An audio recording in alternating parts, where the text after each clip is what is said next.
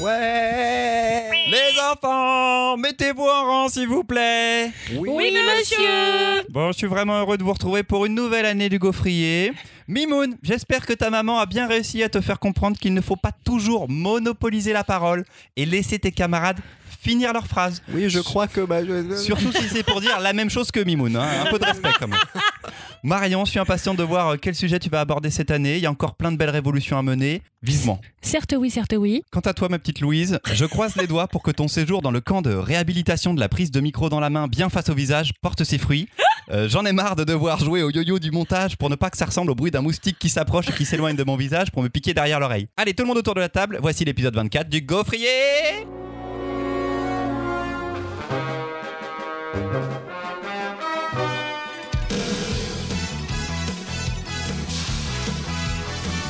Il y a peut-être de nouveaux auditeurs pour cette rentrée, alors je réexplique le principe. Le gaufrier, c'est un dimanche sur deux et à chaque fois trois chroniques de BD suivies de discussions pour débattre de pourquoi c'est bien ou pourquoi c'est nul. L'équipe des chroniqueurs est la même depuis le premier épisode Louise, Mimoun, Marion et moi. Coucou les amis Et salut Coucou Salut. Si vous nous suivez sur Instagram et Facebook, vous pouvez voir des photos des albums dont on va parler. Et si vous aimez ce qu'on fait, alors il faut aller sur iTunes et nous mettre 5 jolies étoiles avec un chouette commentaire, s'il vous plaît. On va commencer cette seconde saison du Gaufrier par ce qui est sans doute l'album qui signe le départ de la rentrée littéraire, Les Indes Fourbes. À toi, Mimoun.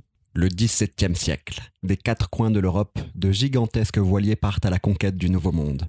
À bord de ces navires, des hommes, avides de rêves, d'aventures et d'espace, à la recherche de fortune.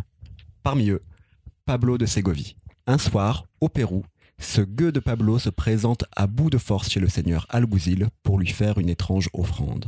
De sa besace, il sort une idole inca en or, une carte représentant la route de l'Eldorado et la tête réduite de l'un des plus célèbres des hidalgos, le fameux Don Diego. Piqué de curiosité et impatient d'en savoir plus, le seigneur Alguzil torture le pauvre Pablo pour le presser de raconter comment il a acquis ces trois objets. Mais Pablo raconte avec lenteur et force précision ses aventures de gueux, de picaro comme on dit en espagnol. De son enfance faite de débrouillardise au plus bas de l'échelle à Ségovie, à ses tentatives d'élévation sociale désastreuses et pleines de fourberies qui l'amèneront vers ce continent que l'on appelle à l'époque les Indes. Bon, je m'arrête là pour l'histoire. On va en discuter tous ensemble, mais déjà, vous avez. Les d'or Ah, les Mais cités c'est les d'or. cités d'or C'était les cités Enfant d'or. du soleil Tu parcours la terre, le ciel à bord de grands condors. Pas exactement dans cet ordre-là, mais. Mais on l'a, attends, eh Eh oui, en effet, Tu les premières recherches phrases les cités d'or. Ouh, Oh, Esteban Zilla. Tao, les cités d'or. Évidemment que j'allais- j'ai pété les couilles à tout le monde hein, avec un été par, par Ouais, cette voilà. chanson. J'adorais ce truc-là, Bah, ce évidemment. générique notamment. Ça y est, la chronique elle est finie Ouais, elle est- Non, mais mais maintenant on va en parler. Non, On non, est sur un attends, format elle a été écrite vraiment sur, entre Ah non, deux non, mais stations de elle, est, métro. elle est beaucoup plus longue, mais euh, je m'arrête là et on va en parler. Non, Ok, parce que d'accord. c'est-à-dire que les 643 points qui vont suivre. bon, On voilà. les jouera autour de table. Alors, alors, alors, alors, il n'a pas dit que c'était écrit par Alain Hérol, dessiné par Juanjo Guarnido. Et je vous disais en intro que c'était l'un des albums les plus attendus de l'année, c'est parce que Alain Hérol est entre autres l'auteur de, de Cap et de Croc, Pardon. qui rend Louise hystérique, une, aventure, une série d'aventures cultes. Et Guarnido, c'est une superstar depuis la série Black Sad. Oui Et ça faisait 6 ans qu'on n'avait pas de nouvel album de Guarnido, pas de Black Sad, rien du tout. Donc c'est quand même un très très gros événement. Je vais laisser la parole à bah du coup à Louise parce qu'elle aime, Oui. elle aime Alain Hérol. Alors est-ce je que là c'est aussi bien? J'avais une très grosse attente sur cet album parce qu'effectivement, je suis une fan absolue de De Cap et de Croc. Je sais pas combien de fois je les ai lus, mais ça me fait mourir de rire et c'est vraiment une des meilleures séries du monde, assurément. Et j'ai adoré celle-ci. Alors, ça, pour tous les fans de, de Cap et de Croc, elle, elle a vraiment rien à voir parce que je trouve qu'il n'y a pas ce côté euh, blague tout le temps qu'il peut y avoir dans De Cap et de Croc. Je, vais arrêter la comparaison là parce qu'au bout d'un moment, on ne parle pas de De Cap et de Croc. J'ai trouvé ça excessivement fin. Euh, le lecteur se fait bananer un nombre de fois absolument incommensurable et je savais pas comment il allait retomber sur ses pieds et à la fin j'ai trouvé ça juste grandiose. C'est bourré de références, c'est canon, le format rend alors, a priori, Mimoun, tu disais que normalement, il voulait un format encore plus grand. Guardido ouais, voulait plus ouais, grand. voilà, voulait plus une grand. BD qui est déjà plus grande qu'une Voilà. format cla- qu'un Ouais. format classique. Et, et le format. je trouve effectivement grand comme ça, c'est absolument génial. Vous avez envie de vous arrêter sur énormément de cases. Non, très très gros coup de cœur de la rentrée. Absolument pas déçu. Il va être en pile sur les tables et c'est pour tous les gens qui aiment euh, l'aventure, la gaudriole quand même, parce que je veux dire, euh, on se poile bien. Il y a des moments d'insultes qui sont absolument euh, fabuleux et Et vous allez voir que, comme moi, vous allez bien vous faire bananer tout au long de l'histoire parce qu'il y a des retournements de situation auxquels ne vous ne vous attendez pas du tout. Marion. Chouette découverte. Je suis absolument ravie d'avoir un album de la rentrée qui répond à mes attentes. Je voulais que ça soit très bien. Et c'est très bien C'est vraiment très bien Un cool one-shot. Je suis vraiment contente que ça soit une histoire complète. Vraiment dès le départ, qu'on me donne le machin en entier. Vraiment, c'était chouette. Une narration qui tient hyper bien la route. Un dessin qui nous avait manqué. Et ça, c'est vraiment cool. Et ce que je pense que j'ai préféré, c'est que ça faisait longtemps que j'avais pas lu un récit d'aventure qui soit à ce point proche du récit picaresque. Donc ces récits de gros losers qui tentent tout, qui font vraiment, vraiment, ils vont au bout du délire, même quand vraiment, dès le départ, on sait que ça va foirer et ça va pas marcher comme eux veulent. Là où c'est très malin, c'est qu'on commence comme ça. Moi, j'attends ça. J'attends de voir le gros loser qui va loser. Et en fait, effectivement, eh ben, le récit va me prendre par la main et m'emmener ailleurs. C'est vraiment très malin. Accessible pour des lecteurs relativement jeunes quand même. Les jeunes ados peuvent y aller. Mm. Et ça, c'est chouette. On commence l'année avec un récit qui va être, pouvoir être lu par toute la famille. Et sans que ça soit, ça nous prenne jamais pour des jambons. C'est une réussite. Total. Ouais, je suis un peu moins chaud. parce que. Au hasard. Alors attendez. Je suis très content du dessin de Guarnido. Donc d'habitude sur Black Sad, il fait beaucoup de l'animalier, de l'anthropomorphie, et c'est très cool de le voir faire des visages humains. Et on voit encore plus son amour du dessin animé. Pour moi, il est très proche d'un film d'animation en fait, à chaque fois sur les grimaces et tout ça. Donc c'est excessivement joli. Les couleurs sont magnifiques aussi. On a des planches euh, superbes, des fois des doubles pages dans la forêt et tout. C'est c'est vraiment très très bien. Mais je suis sur le scénario, il est cool. Mais j'ai été je me suis pas fait surprendre. En fait, depuis dès le début, je sentais le truc venir. Non, tu peux pas. La fin. Ouais. Non. Cette fin-là. Tu peux pas Non. tout vu venir. Tu peux pas tout Bah voir si, venir. je crois. Allez Putain, t'es Alain Erreur. Mais- C'est un génie, quoi. Et en plus, je suis d'habitude pas celui qui va découvrir les fins. Moi, je, je réfléchis jamais à tout ça. Et là, j'étais en mode, bah, euh, ouais, si. Je, Parce que t'as le tableau, t'as t'as- t'as les minimes au début, non? Ça commence pas par les minimes? J'ai Le tableau rien. de Velasquez au début? Non, Si. je sais- Ça commence comme ça. Et alors? On sait que ça va être ça. Bah, Dès le début. bon. Mais moi, je suis une, je suis une quichasse, moi, tu vois. Donc, Ok. euh, mais j'ai été emporté quand même par euh, Alain Hérol qui sait bien écrire, et qui fait des cool dialogues et qui fait des cool vannes. Et, et c'est de l'aventure. Et ça, en ça, c'est super bien. Je le mettrai pas dans un très très grand album. Par contre, ça fait un taf de fou de divertissement. J'ai quand même une petite remarque, c'est que c'est un grand album, ça fait 160 pages, mais c'est 35 putains de balles, quoi. C'est cher. Je dis pas qu'il est pas Je dis pas que ça vaut pas le coup, mais c'est cher. Je dis pas qu'il est pas cher, mais c'est un album où Guarnido seul a passé 3 ans, 3 ans et demi dessus. Tout est fait, dessiné, colorisé à la main. Il y a quelques pages où d'autres coloristes vont l'aider, mais tout est fait de manière non informatique. Euh, lui voulait un format, c'est ce qu'on disait, encore plus grand. Ça aurait coûté trop cher. Euh, Delcourt a fait en sorte de réduire les coûts. Alors, moi, l'album, je l'ai aimé euh, en tout point. Je l'ai lu et relu pour le gaufrier et ma deuxième lecture était encore meilleure. Je me suis encore fait surprendre sur certains points. J'ai beaucoup aimé l'écriture, le scénar, euh, avec euh, ce récit, en fait, où il y a deux récits qui sont entrechassés l'un dans l'autre. Et on comprend très vite qu'il y a un récit qui est un récit à trous, où il y a plein d'ellipses, plein de trous qu'on va combler au fur et à mesure. Mais j'ai pas réussi à combler tout avant d'arriver au bout finalement. J'ai beaucoup aimé bah, les dialogues. Honnêtement, il se met, il, bah, il veut faire du récit picaresque. ça, il écrit très très bien. Il écrit très très bien. Et Ça, on le savait. hein. il y a un li- oui, oui, on le savait, mais il, se met dans ce thème-là en fait. Mhm. Donc il y a un, un langage fleuri, les insultes sont géniales. Fils de la grandissime pute, c'est génial. enfin, il y en a plein d'autres, mais j'ai trouvé ça hyper fort. La citation de Velasquez, elle est maline. Guarnido, sa grande force, pour le coup, il y, aurait pu avoir un écueil sur cette BD. C'est que c'est tellement dessiné, tellement travaillé, qu'on passe trop de temps sur les cases qui deviennent des tableaux et qu'on perd le rythme. Jamais. En effet, il fait des gueules, des trognes qui sont géniales, mais euh, il va créer bah, surtout un travail dans les détails, dans la faune, la flore. Il y a 12 pages à un moment donné sans texte. C'est magnifique. C'est magnifique. Et ça sert vraiment le récit. Moi, j'ai vraiment pas été déçu. Je l'ai lu et relu. Alors, pour le coup, je pense que euh, il faut s'attendre. Alors, faut connaître un peu le picaresque. Faut aimer le récit d'aventure. Et faut se lancer dedans. Moi, je trouve que l'objet est beau. On a quand même un album de 160 pages. En effet, je dis pas que c'est peu cher, mais en fait, j'avais fait le ratio prix-page. Eh ben, c'est aussi cher que n'importe quel autre album de chez Delcourt Soleil. C'est cher en fait. C'est aussi cher que Nain, par exemple, à 14,50€ le, le tome. Ouais. C'est le même ratio. Donc en si fait, tu multiplies, parce que c'est 160 Oui, c'est pages ça. là, la BD. si tu multiplies, c'est le même ratio pour, pour- de prix par page. Il y Voilà. a tellement plus. Et puis, la, enfin, la couverture, juste un petit, un petit détail, la couverture faite à la peinture à l'huile pour donner vraiment ce côté portrait Mm. euh, avec ce euh, gaufrage euh, simili-or, ça fonctionne bien, le petit signet rouge qui est, qui est bien classe aussi, c'est un bel objet aussi. Je suis d'accord. Je je me dis juste que c'est cher. C'est tout. Mais ne soyons, n'en faisons pas le débat. Est-ce que quelqu'un veut rajouter quelque chose sur cette chouette aventure? Bah, lisez-le. C'est évident, c'est un des albums majeurs de la rentrée. hein. Offrez-le ensuite à d'autres. Mm. Tous les âges, pour le coup, vraiment, Ouais, ouais. c'est. Je suis d'accord avec vous sur ce point. Et pour les petits curieux, Guarnido est donc maintenant de retour sur Black Sad. Enfin, en tout cas, il travaille sur les deux prochains Black Sad qui ne formeront qu'une seule histoire. Euh, Il y a au moins, je pense, 2-3 ans d'attente quand même, parce que le minimum qu'on a eu entre deux albums de Black Sad, c'était 3 ans. Il y a eu parfois bien plus. Le, le scénario du premier tome est écrit, semble-t-il, et il commence à plancher sur le scénario du deuxième tome. Ça sera un diptyque, ça se passera à New York. C'est ce qu'on sait pour le moment. Ce serait cool d'avoir le renouveau Black Sad à un moment.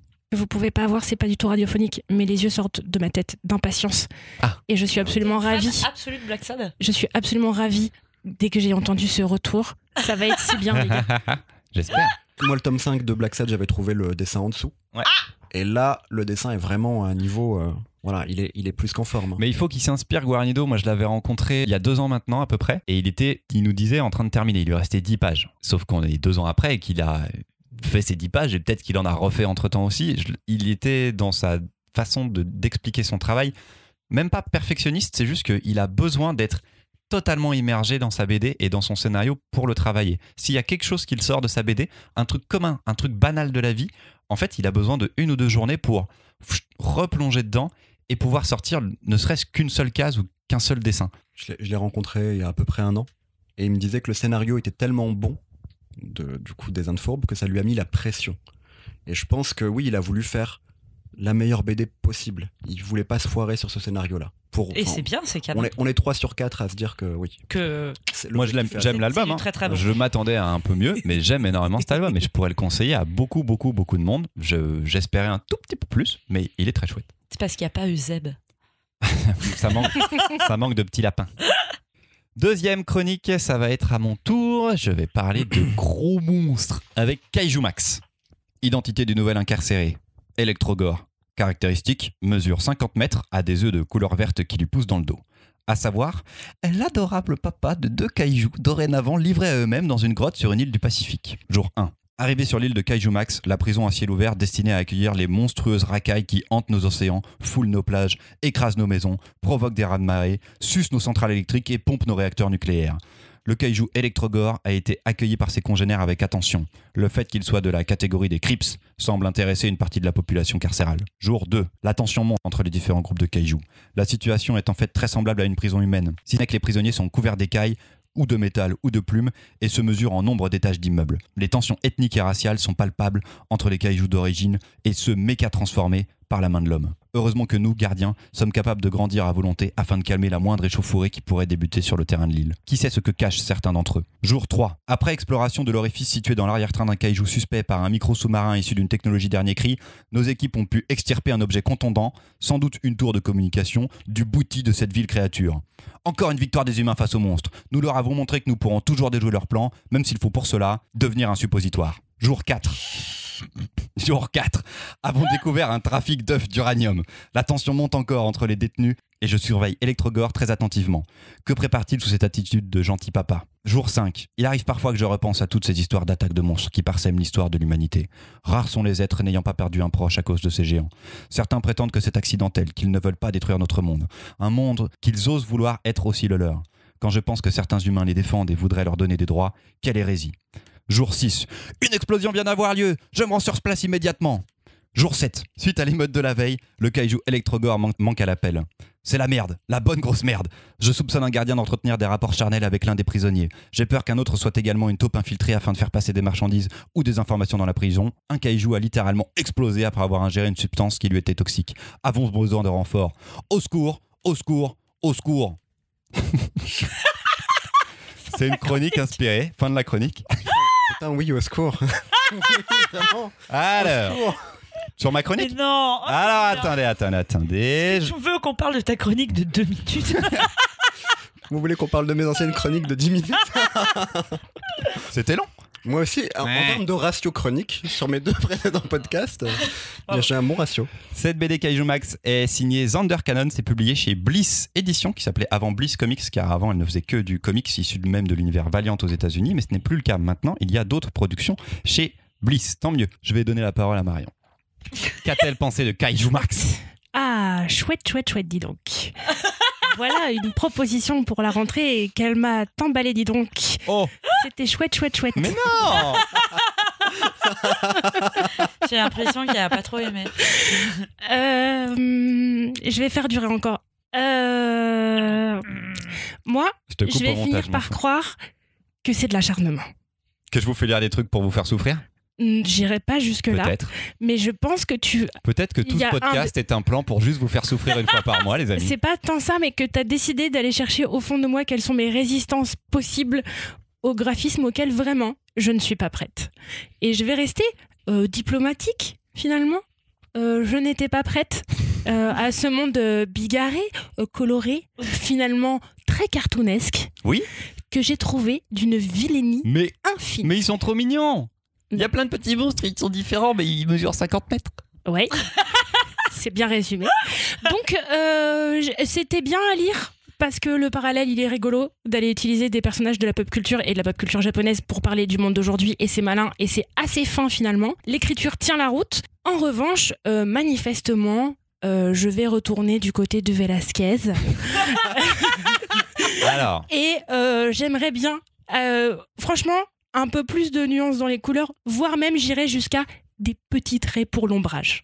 Je peux, s'il c'est vous plaît. beaucoup lui demander. Nous lui ferons Euh, passer le message. Merci, s'il vous plaît. Sauvez-moi.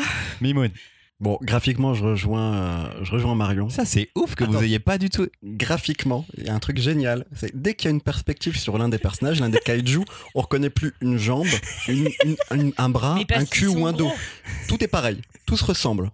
En termes d'écriture, moi, je serais pas d'accord avec toi. T'as été conciliante en termes d'écriture. Alors, j'ai vu, Ah, c'est-à-dire que Mimoun va, va tracher Bah, en et le plus, graphisme et l'écriture. j'ai vu Oz. Donc ça commence, je me dis, ok, je suis en train de relire Oz. C'est la même histoire que Oz, la série télé HBO, qui est vachement bien. Je vous la conseille à l'occasion. Sur le milieu carcéral. Et la- en termes de photos et de découpage, c'était oui. fou, Ose. et c'est Mais c'est une vidéo, c'est des vrais acteurs qu'on filme. Là, c'est une BD avec des monstres de 50 Donc mètres je de me haut. suis, enfin, je me, je me dis, ok. C'est Prison Break en plus. Ah bah oui, il y a Prison Break parce que J'ai pas le temps, putain. Gros spoil, j'ai pas le temps. Son esprit est ailleurs. Ils vont sortir, mais comme dans Prison Break, ils vont retourner en prison. Comme dans Prison Break. Saison 2. Il y a saison 2, pas dans la prison. Saison 3, re dans une prison. Et on est dans des saisons. C'est un peu le même principe. Oui. Euh, alors la comparaison, moi je trouve qu'elle, elle, elle va vite faire ses limites. L'auteur, il essaye constamment de changer de comparaison pour pour pas qu'il y ait une seule comparaison possible. Qu'on pense à plusieurs choses en même temps. Sauf que, en fait, au bout d'un moment, ça devient un exercice de merde, il faut que je change de comparaison, faut qu'on pense à autre chose, faut qu'on pense à une autre affaire, faut qu'on pense à un autre événement. Beaucoup trop intellectualiser la C'est chose. beaucoup trop. Oui, désolé. Bah, ce Euh, serait moins moche qu'on aurait regardé les pages. Et puis, un dernier petit truc, le nombre d'intrigues entamées, de personnages mis en place. Et what the fuck Le volcan. Le volcan, Le il apparaît volcan. au début, il Alors, disparaît. j'ai relu la BD, le volcan n'est plus là, c'est vrai. Ah oui, attends, pas que lui. Donc, le volcan, le mec qui est à côté du volcan, le gamin qui apparaît, qui disparaît, on sait pas si. si Pas encore. Mais il va revenir. Je Alors, pense qu'on l'a laissé de côté pour l'instant. alors en plus. Moi, je pense que c'est un fantasme, il n'existe pas ce gamin. Mais il y a oui, mais c'est pas le pourquoi. il y a Mais lui, il dit plein de qu'il existe choses même plus. Ah ouais. qui ont été oubliés. En fait, où l'auteur au départ voulait partir sur une intrigue, il comme il s'est dit, il faut que je change de Thomas. comparaison constamment. Il est passé à autre chose. Et, et ça, il a laissé ça de côté. Oui, peut-être que dans le tome 20, il refera apparaître l'enfant ou, le, ou la montagne. Je note, je note vos remarques, je laisse Louis parler et je vous réponds à tous, vous enchaîne, je m'en fous. Moi, j'ai bien aimé. Ah Elle a bien aimé malgré le fait qu'elle ait reconnu tous les défauts. Mais elle a bien aimé. Non, mais je, je, je, je reconnais que graphiquement, il y a des moments où j'étais un peu paumée. Euh, ce qui me paumait, c'est quand, alors je sais pas pourquoi, quand euh, le personnage de la case d'avant qui vient de parler, en fait, son, sa phrase est dans la case d'après, en haut, dans une autre couleur. À des moments, c'était un peu en mode what the fuck, je comprends pas, ça n'a rien à voir avec la case que je suis en train de lire. Après, moi, j'ai trouvé ça hyper touchant. J'ai trop envie de savoir, j'avais trop envie de savoir s'il allait retrouver ses gamins ou pas. T'es touché quand il se fait, hop, il se prend un coup de couteau Non, mais et il se fait violer de ouf et tout. Non, mais c'est n'importe quoi. Voilà. Non, mais c'est ultra chaud. après-. Même là- non, mais il y a des moments sympas. hein. Mais même là, on lui met un Non, mais par contre, pas ce machin. moment-là. Oui, oui. C'est Excuse-moi, je-. Humainement, c'est pas sympa. Ah, mais... Enfin, humainement, Ah, euh. Après, j'avoue qu'il y a euh, 10-20 pages où il faut un peu s'habituer au bordel. Voilà, Graphiquement. graphiquement. Alors, Voilà. je vais Graphiquement. Je vais répondre un peu. Thunder Cannon, on l'a déjà vu, on en a déjà parlé dans le gaufrier. Il a fait une histoire de top 10. Ah, Smax. Smax, c'est lui qui fait L'histoire Smax. C'est lui. C'est un auteur que moi j'adore parce qu'il il a fait euh, Smax euh, dans Top 10. Il a fait un roman graphique qui est jamais sorti en France encore. J'espère qu'un jour, s'il vous plaît, sortez le Heck, qui est un, un- un truc en noir et blanc qu'il avait publié sur le net. Et c'est une sorte de, de métaphore d'une descente aux enfers d'un gars qui va chercher euh, une âme et tout. Mais c'est incroyable de profondeur. Et là, il arrive avec un, un délire parodique au départ, hyper mignon, euh, kawaii un petit peu quoi. Il se fait kiffer avec la culture japonaise parce que donc on a les kaiju, les gros monstres de toutes les formes, de toutes les. Ah, On va croiser Cthulhu à un moment en gros monstre. On a des mechas. J'adore le principe des mechas kaiju aussi, ceux qui sont construits par l'homme et donc il y a un kaiju, il appelle un humain papa.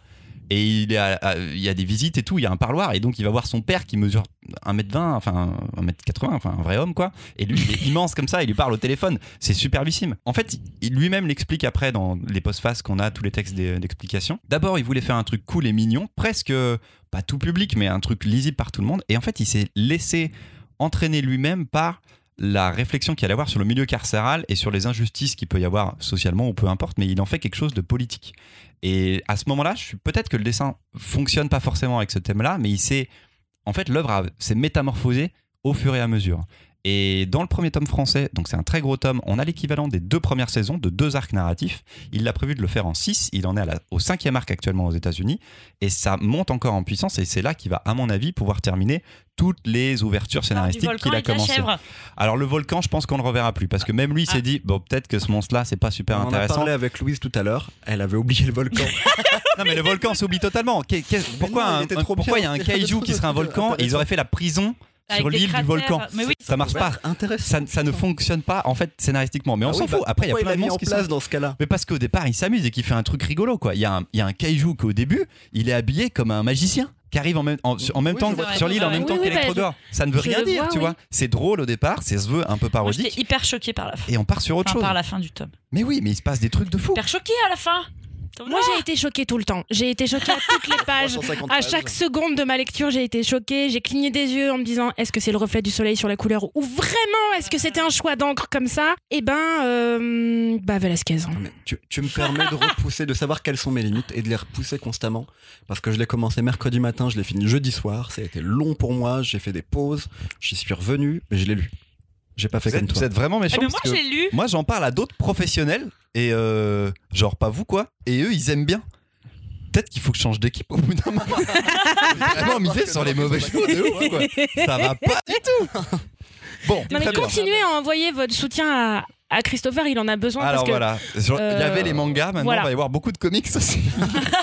Ça allait rien aimer. eh bien chouette chouette chouette. Allez, on va en terminer avec une série qui, elle, est terminée depuis 2016 avec euh, Marion et qui nous parle de Je, François Villon.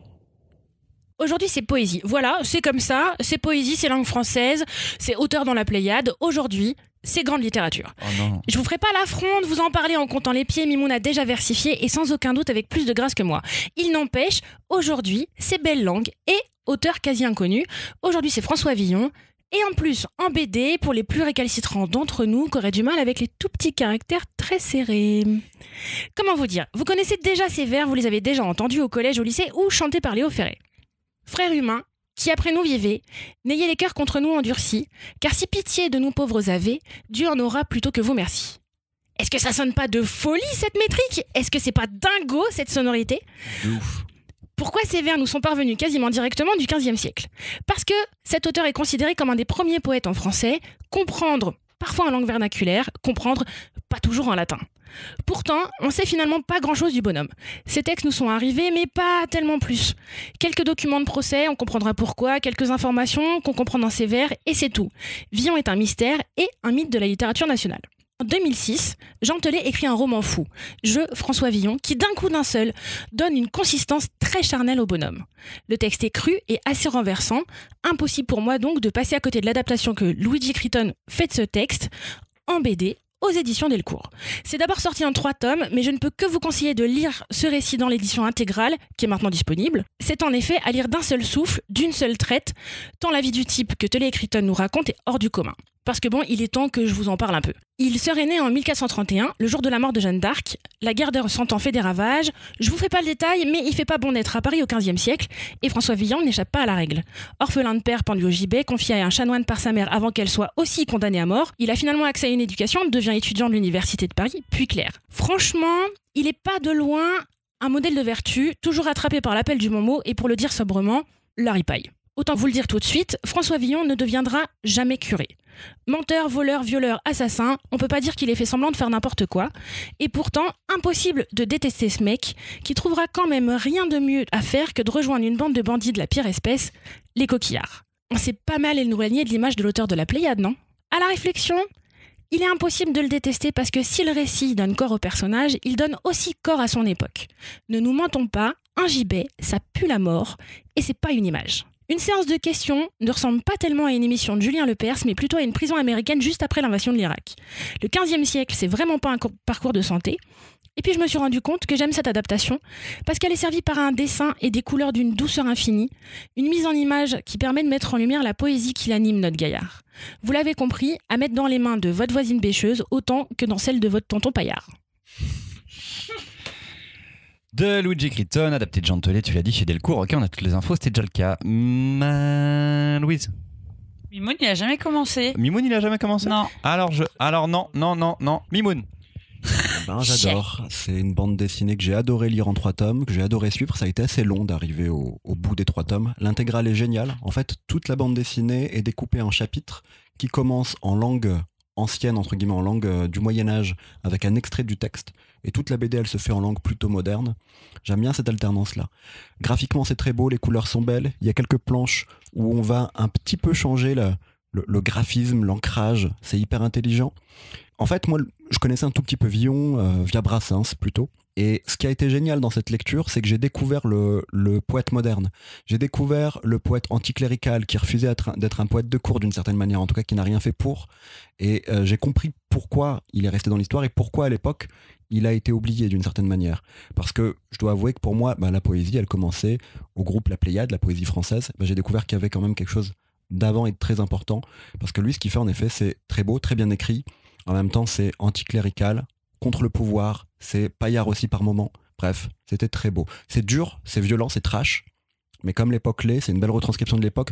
Allez, un, petit truc, parce qu'il y a quand même des, et c'est gentelé j'imagine, des, excès de modernisme. On nous représente quand même beaucoup de, choses comme à notre époque, euh, notamment les mouvements étudiants. C'est montré comme à notre époque, je trouve. Et je me suis dit, ah, là, peut-être qu'on nous le montre un peu trop comme à notre époque. Et la manière de vivre aussi en tant qu'étudiant. J'ai eu l'impression, je me trompe peut-être.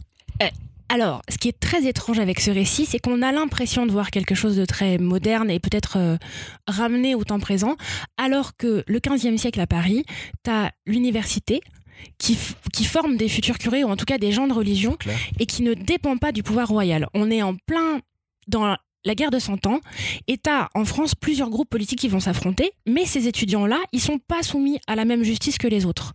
Sauf que tant qu'ils n'ont pas ont d'affectation dans un ordre, une église ou ailleurs, t'as des espèces de bandes de gars entre 12 et 20, 25 ans, en vrai, qui n'ont rien à foutre de leur journée, qui sont censés aller étudier le latin, et vraiment c'est ça, hein, et qui sont pas soumis aux règles de la vie commune en société. C'était vraiment des trous de balles. Ah, C'est Daniel Cohn-Bendit. Alors, Daniel Au 15e Cohn-Bendit, il est poli en fait. Ah oui. Parce que les étudiants et les étudiants défroqués, c'est aussi ceux qui vont devenir les bandits de grand chemin. C'est la communauté de Paris qui a été le plus condamnée, et qui est jamais condamnée par la ville de Paris et par la même justice que les autres, mais par le clergé. Et les- parce que vraiment, parce que les gars passaient leur journée au putes bourrés, quoi. Vraiment. Mais Bon, ils bah, c'est ce qu'on voit dans la BD euh. alors. Alors après, quand ils prennent, ils Ah, prennent cher. ils Il y a, il y a prennent très, des, il y a des flics qui les aiment pas trop. Ouais. Bah, il y a un moment, il y a un moment, vous ouvrirez l'album, je vous ai pas fait le détail parce qu'effectivement, Villon, on en connaît des traces parce qu'il a été condamné plusieurs fois. Il a été condamné entre autres pour un assassinat. On le voit pour son intégration dans la bande des coquillards. Ça, c'est Gentelet qui nous le raconte, mais ça fait partie des rites de passage qui étaient possibles. Il va faire probablement ce qui est un des pires à faire dans la vie d'un homme. Et il y va, et dans le récit, on est ex. Moi, j'ai été choquée par ce qui Mm. est en train de se passer. Et pourtant, le mec, on peut pas le détester. C'est un peu la magie du truc aussi. Louise. Oui. Euh, moi, je pense que c'est une des rares BD où je préfère euh, l'adaptation à l'original. Euh, Louise, faut se réveiller là. Je sais pas ce qui s'est passé, mais. C'est mou là. C'est mou. Je peux le refaire. Je pense que c'est une des rares BD où je préfère euh, l'adaptation à l'original. J'avais lu le bouquin de Jean Tollet que j'avais trouvé très bien et j'ai lu la BD il y a pas si longtemps. Je, je me demande si c'est pas toi qui m'avais fait rire.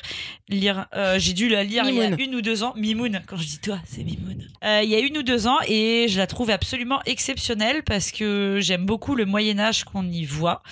J'aime beaucoup ce côté excessivement euh, sale, pouilleux, crado.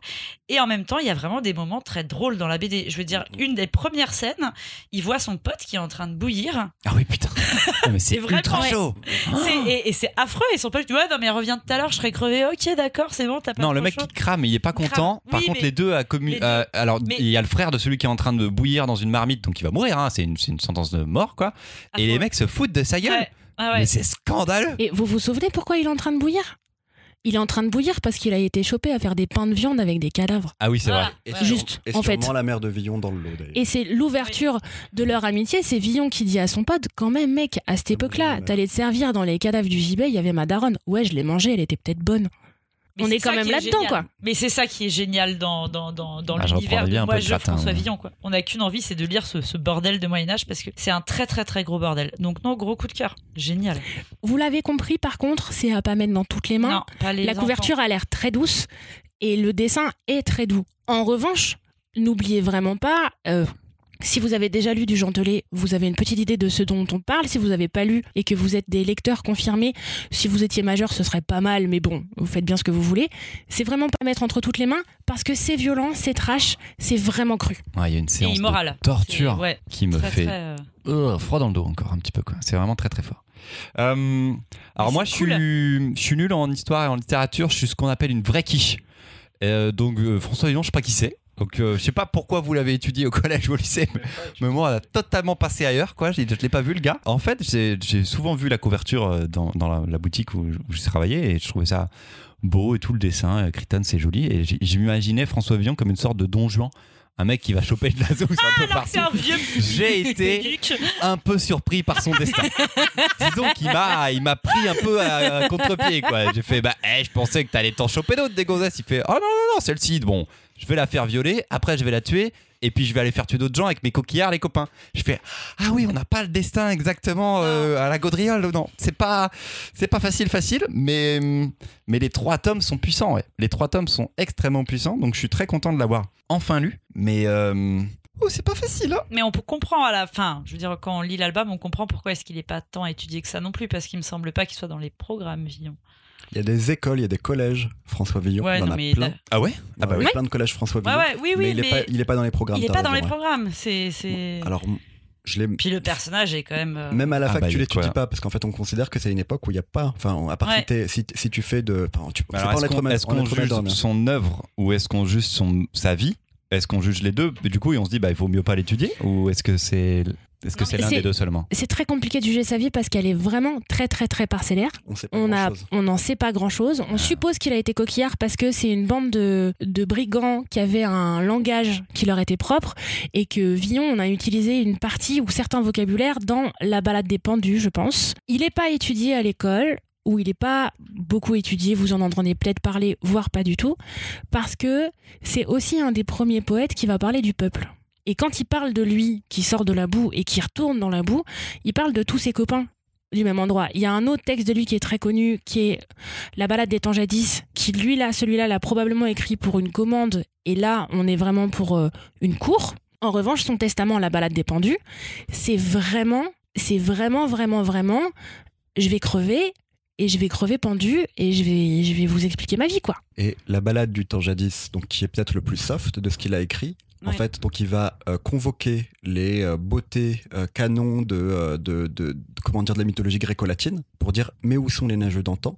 Du coup, en fait, il fait il fait l'apologie d'un culte de culte païen, de la beauté d'avant, Ah, c'est peut-être pas très indiqué à cette époque. anti-religieux, clairement. Ah bah non, il était quand même. Retrouvez-nous dans le podcast hors série euh, dérivé spécial François Villon. alors, On part sur possible- une, sé- une séance de 20 podcasts, 20 émissions. Ça m'a l'air super bien, vous m'avez donné envie. Je le ferai jamais, mais ça vous m'avez donné envie, donné envie de lire du François Villon. Bah voilà. Yes C'est des petites Yes histoires comme ça. Tin, tin, tin. Bah, lisez Kaiju Max quand même. hein. On l'a fait, putain Moi, j'étais contente de lire. Même si T'as loupé la moitié des trucs. J'ai pas loupé la moitié du Non, mais il y a une montagne, volcan pendant trois pages au début. Après, on Voilà. s'en fout. Après, il y a un autre chef. Et lui qui l'a tué, elle me posait comme question. Lui, il est mort. Qui c'est qui l'a tué? Mais bien Il est sûr. mort d'une overdose, putain. Il y a beaucoup de personnages. On ne va pas revenir sur Kajima, qui n'empêche que je voulais savoir s'il avait sauvé ses enfants ou pas. Voilà. Réponse dans le tome 2. Chouette, chouette, chouette. Merci à tous les trois. On se retrouve dans deux semaines avec un épisode un peu spécial. On vous dit plus bientôt. Ciao. Bisous. salut. Ciao, des bisous. Oui. Esteban Villa. Ciao, les citadins.